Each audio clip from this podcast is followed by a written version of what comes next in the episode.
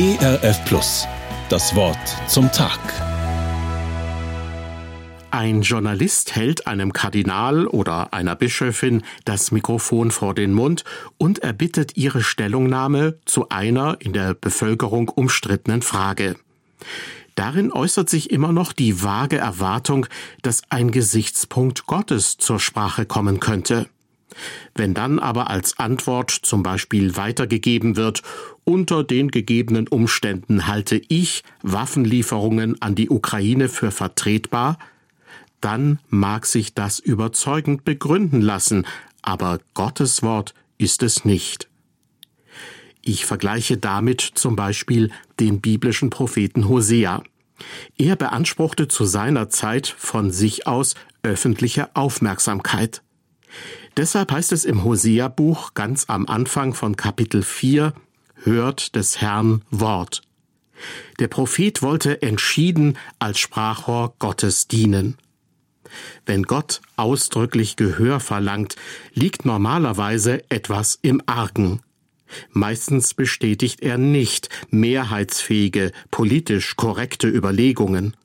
Nach Hosea nimmt er überhaupt nicht Partei, er setzt eine Stufe tiefer an und fragt nach der Grundeinstellung aller Beteiligten. Hört, der Herr rechtet mit denen, die im Lande wohnen. In einer anderen Übersetzung lese ich, er führt einen Prozess. Das gibt die Eindringlichkeit des hebräischen Urtextes am deutlichsten wieder. Gott erhebt Anklage. Der Prophet fasst in drei Begriffen zusammen, was Gott an dem von ihm erwählten Volk zu bemängeln hat. Die erste Klage lautet, es gibt keine Treue im Lande. In anderen Übersetzungen lese ich keine Zuverlässigkeit. Ich denke an den Höhepunkt der Corona-Angst im vergangenen Jahr. Wer sich gegen eine Impfung entschied, wurde öffentlich als rücksichtsloser Egoist verurteilt und daraufhin in manchen Fällen von bisher guten Freunden und eigenen Familienangehörigen gemieden und verabscheut. Er zeige keine Spur von Nächstenliebe. Sogar von Gottesdiensten wurden mancherorts ungeimpfte ausgeschlossen. Die Meinung, Geimpfte würden das Virus nicht mehr übertragen können, erwies sich nachher als Fehleinschätzung. Da stellt sich die Frage, wie steht es um Treue und Zusammenhalt trotz Meinungsverschiedenheiten, selbst in Familien und Glaubensgemeinschaften.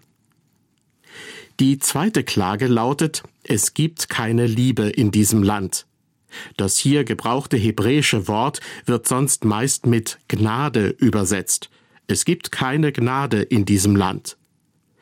Täuscht sich, wer den Eindruck hat, dass auch wir Christen uns im Krieg das gnadenlose Urteilen über den Feind angewöhnt haben, das wir in politischen Kommentaren täglich zu lesen bekommen? Der Feind muss besiegt, gedemütigt, bestraft, wenn nicht sogar vernichtet werden. Verständliche Erbitterung der Angegriffenen hat dazu geführt, dass keine Bereitschaft erkennbar ist, mit den Angreifern über Waffenruhe reden zu wollen. Jesus jedoch sprach von Liebe gegenüber Feinden. Seiner Ansicht nach fällt also nicht nur die Feindlichkeit, sondern auch die Menschlichkeit der Gegner ins Gewicht. Wo man es empört von sich weist, ihre Anliegen auch nur zur Kenntnis nehmen zu sollen, scheint der Gesichtspunkt Gottes ausgeblendet zu sein. Die Klage des Herrn lautet, es gibt keine Erkenntnis Gottes im Lande. Spielt es bei der Verteidigung unserer Werte keine Rolle, dass Gott Sünder retten will? Die Verkündigung Jesu begann mit den Worten Tut Buße, das heißt, kehrt um. Die Gottesherrschaft ist im Kommen. Das Wort zum Tag. Mehr auf erfplus.de oder im Digitalradio DAB+. Hören Sie ERF Plus. Gutes im Radio.